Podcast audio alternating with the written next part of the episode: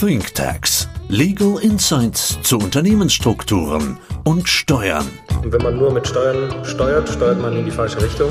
Nur zwei Dinge auf dieser Welt sind uns sicher. Der Tod und die Steuern. Steuern sind zwar nicht alles, aber alles ohne Steuern ist nichts. Und einmal wieder herzlich willkommen zu ThinkTax. Eine neue Folge heute mit mir im Studio. Ich freue mich drüber. Christoph, hi. Hallo. Christoph, ein absoluter Klassiker ist nach wie vor, man merkt es im Moment mehr denn je, das Thema Immobilien.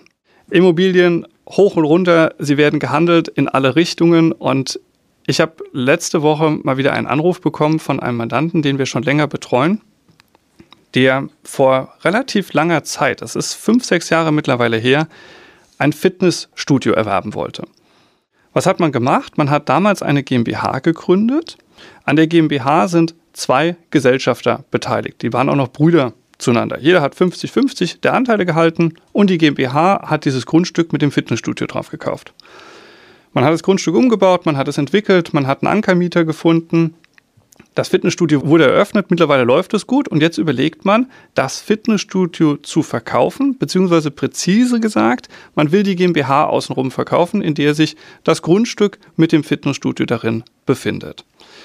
Man hat auch einen Käufer gefunden. Und damals war deren Idee zu sagen, naja, zum einen gibt mir die GmbH den Vorteil, dass wenn ich die GmbH später verkaufe, da haben wir schon so häufig drüber gesprochen, ich faktisch nur ungefähr 1,5 Prozent Steuerlast habe. Die beiden sind über Holdings beteiligt, würde also aus der Perspektive heraus durchaus funktionieren.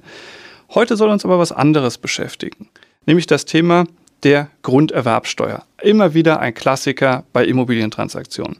Und die beiden sagten, wir haben einen Käufer gefunden und dem Käufer haben wir gesagt, du musst ja nicht einmal Grunderwerbsteuer zahlen, wenn wir es richtig machen. Denn jeder von uns über unsere Holdings ist zu 50 Prozent an der GmbH beteiligt. Und wenn du, lieber Käufer, hergehst und auch nicht 100 Prozent direkt erwirbst, sondern das aufteilst mit einem anderen Käufer, zum Beispiel auch der Ehefrau oder sonst irgendwem, sparst du dir sogar noch die Grunderwerbsteuer. Wenn du das so hörst, was schießt dir heute nach dem 1. Juli durch den Kopf? Ja, das war mal richtig, aber seit dem 1. Juli gilt die Grunderwerbsteuerreform. Und hier muss man sich umstellen. Diese damaligen Methoden, die man bei dem Erwerb schon richtig aufgesetzt hat, funktionieren so in Teilen nicht mehr, weil alles strenger geworden ist. Das hört der Mandant überhaupt nicht gerne. Aber lass uns mal zusammenfassen. Wie war es denn vor der Reform? Weil die Überlegung, die die beiden hatten, war ja bis zum 1. Juli durchaus richtig. Also wenn man bis zum 1. Juli auch 100 Prozent der Anteile an einer GmbH veräußert hat, aber an mehrere Erwerber, an der dann ein Erwerber nicht zu mehr als 95 Prozent beteiligt war, dann hat das keine Grunderwerbsteuer ausgelöst. Korrekt. Die Spielregel war also zu sagen, wenn sich mehr als 95 Prozent aller Anteile an einer Kapitalgesellschaft in einer Hand vereinigen, dann wird Grunderwerbsteuer ausgelöst. Heißt im Umkehrschluss, wenn ich nur 94 Prozent verkauft habe und 6 Prozent entweder Variante 1 zurückbehalten habe oder Variante 2 an den dritten verkauft habe. Könnte auch richtig die Ehefrau gewesen sein. Richtig. Hätten wir keine Grunderwerbsteuer gehabt. Das kann ja je nachdem, wo man unterwegs ist. Ich meine, Bayern hat nur ungefähr, ich glaube, 3,5 Prozent Grunderwerbsteuer. Wenn man aber nach äh, Baden-Württemberg geht, sind wir schon bei 5 und das geht hoch bis 6, 6,5. Kann das schon zu Buche schlagen. Jetzt sagst du, diese Gestaltung funktioniert nicht mehr. Was hat sich denn geändert zum 1. Juli? Ja, wenn nunmehr innerhalb von zehn Jahren 90 Prozent der Anteile an der GmbH übertragen werden, und das ist jetzt nicht mehr erforderlich, dass das auf einen Erwerber erfolgt, sondern es können auch durchaus mehrere sein, dann löst das nun ab 1.7. Grunderwerbsteuer aus. Also sagst du, der Unterschied ist, ich schaue jetzt nicht mehr auf den Erwerber, so wie ich das früher gemacht habe, sondern ich schaue jetzt auf den Veräußerer? Genau. Das heißt, unsere Jungs haben es quasi selbst in der Hand, können es aber gar nicht vermeiden, wenn ich es richtig verstehe, weil sie sind mit ihren Holdings jeweils 50 Prozent an der Gesellschaft beteiligt, halten zusammen, also 100 Prozent, wollen natürlich auch 100 Prozent veräußern. Das heißt, egal wie sich der Erwerber aufstellt, es macht keinen Unterschied. Genau. Einer von beiden müsste 10,1 Prozent zurückbehalten oder eben beide zu, äh, zusammen in Summe 10,1 Prozent der Anteile der GmbH. Weil dann weniger als 90 Prozent bewegt wurden. Das heißt, wir halten das zurück, dann hätte, aber jetzt präzise, der Erwerber keine Grunderwerbsteuer zu zahlen. Richtig. Das heißt, ich muss auf Veräußererseite etwas gestalten, um dem Erwerber etwas Gutes zu tun. Ja. Müssen die 10,1 Prozent, die zurückbehalten werden, auf Dauer halten? Eher für einen Zeitraum von zehn Jahren. Das hat sich auch verlängert, oder? Hat sich auch verlängert. Vorher war die Frist fünf Jahre, jetzt ist die Frist äh, auf zehn Jahre verlängert worden. Man kann, glaube ich, relativ einfach und knapp zusammengefasst sagen, der Gesetzgeber hat versucht, genau diese Gestaltungen, die man früher gemacht hat, hier zunichte zu machen und gesagt, wir wollen nicht, dass Grundstücke, die, wenn ich das Grundstück selbst übertragen will, natürlich Grunderwerbsteuer auslösen, durch das Ummanteln mit einer Kapitalgesellschaft befördern, sondern wir wollen das zunichte machen. Das soll sich ändern. Also all das, was sich Leute gedacht haben, bislang, was funktioniert, funktioniert nicht mehr. Mal ganz simpel, die, die haben zu mir gesagt, ja, aber wir haben uns das damals doch so gedacht und wir haben das so gemacht zu einer Zeit, in der das zulässig war. Aber das greift ab 1. Juli für alles, was ich jetzt übertrage. Ne? Es gibt da keinen Bestandsschutz. Das heißt, für Übertragungen, jetzt für Übertragungen, die ab 1.7. anstehen, gelten die neuen Regelungen. Also gibt es doch nur zwei Möglichkeiten, Christoph, wenn ich das richtig sehe. Entweder man sagt dem Erwerber, und es ist ja ein Erwerberthema, schluck die Grunderwerbsteuer. Variante 1. Variante 2, du hast es vorhin angesprochen, diejenigen, die die Anteile übertragen, müssen alleine oder zusammen, egal wie man es gestaltet, im Ergebnis mehr als 10% zurückbehalten. Damit tue ich dem Erwerber etwas Gutes. Aus grunderwerbsteuerlicher Sicht ja, aber aus gesellschaftsrechtlicher Sicht eher weniger. Guter Punkt, guter Punkt. Ich spare mir zwar diese ungefähr 5% äh, Grunderwerbsteuer, die es hier gibt, zumindest jetzt mal in Baden-Württemberg, habe aber das Problem, dass ich mir ein weiteres Problem einkaufe, weil ich habe ja einen weiteren Gesellschafter mit am Tisch sitzen.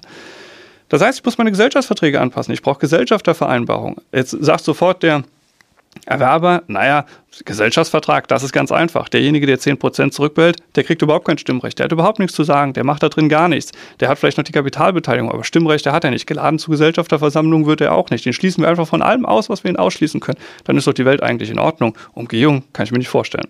Ja, aber wenn ich wirtschaftlich quasi mehr als 90 Prozent der, der Anteile innehabe, äh, dann funktioniert das so auch nicht, weil dann hätte ich in so einer Konstellation auch Grunderwerbsteuer ausgelöst, obwohl ich noch den Altgesellschafter mit 10,1 Prozent beteiligt habe. Guter Punkt. Den hören zwar unsere Mandanten jetzt auch nicht gerne, aber du hast natürlich recht. Das heißt, diese ganz sportliche Gestaltung funktioniert nicht. Also habe ich das wirklich das Problem, dass wenn ich die Grunderwerbsteuer vermeiden will, ich einen richtigen Gesellschaftsvertrag mit den verbleibenden Gesellschaftern verhandeln muss.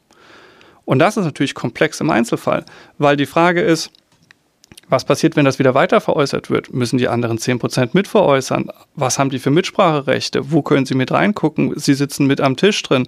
Ich verheirate mich also mit jemandem, den ich eigentlich überhaupt nicht heiraten wollte, sondern ich habe das Problem, ich wollte ein Grundstück kaufen und kaufe mir relativ viele Probleme ein, nur um in Anführungszeichen 5% Grunderwerbsteuer zu vermeiden. Ja. Aber eine andere Gestaltung nach der Reform scheint kaum möglich, Christoph, oder? Eigentlich nicht, nein. Also äh, man hat die Altgesellschaft da drin und das war ja auch eigentlich Sinn und Zweck dieser Grunderwerbsteuerreform, genau diese Verschärfung herbeizuführen. Also es ist vom Staat gewollt. Der Staat hat ein Thema erkannt, was über viele Jahre wunderbar funktioniert hatte, mit diversen Gestaltungsmöglichkeiten, aber man wollte eben diese, kann man das Lücke nennen? Wahrscheinlich schon, Lücke schließen, die da drin war, zumindest diese Gestaltungsoption, die drin ist. Für unsere Mandanten gibt es im Prinzip nur eine Chance. Man spricht mit dem Erwerber ganz offen drüber und sagt, du kannst die Grunderwerbsteuer vermeiden, aber du musst uns mit im Boot lassen. Das ist komplex. Ich habe es in einem Fall, Christoph, sogar schon erlebt.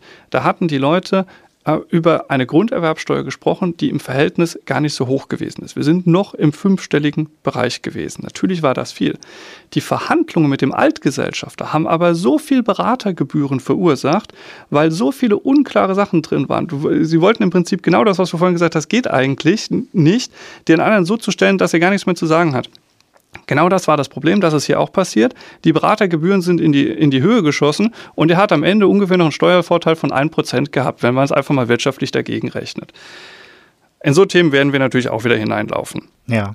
Aber trotzdem, es lohnt sich dorthin zu schauen. Vor allem, wenn wir dann mal nicht auf der Verkäuferseite tätig sind, sondern auf der Erwerberseite, lohnt sich zu überlegen, was ist mir lieber, entweder die Grunderwerbsteuer zu zahlen, Umgehungsmöglichkeiten sehen wir kaum, oder auf der anderen Seite zu sagen, wir sehen eine Gestaltungsvariante, müssen aber die Alten mit dem Boot lassen.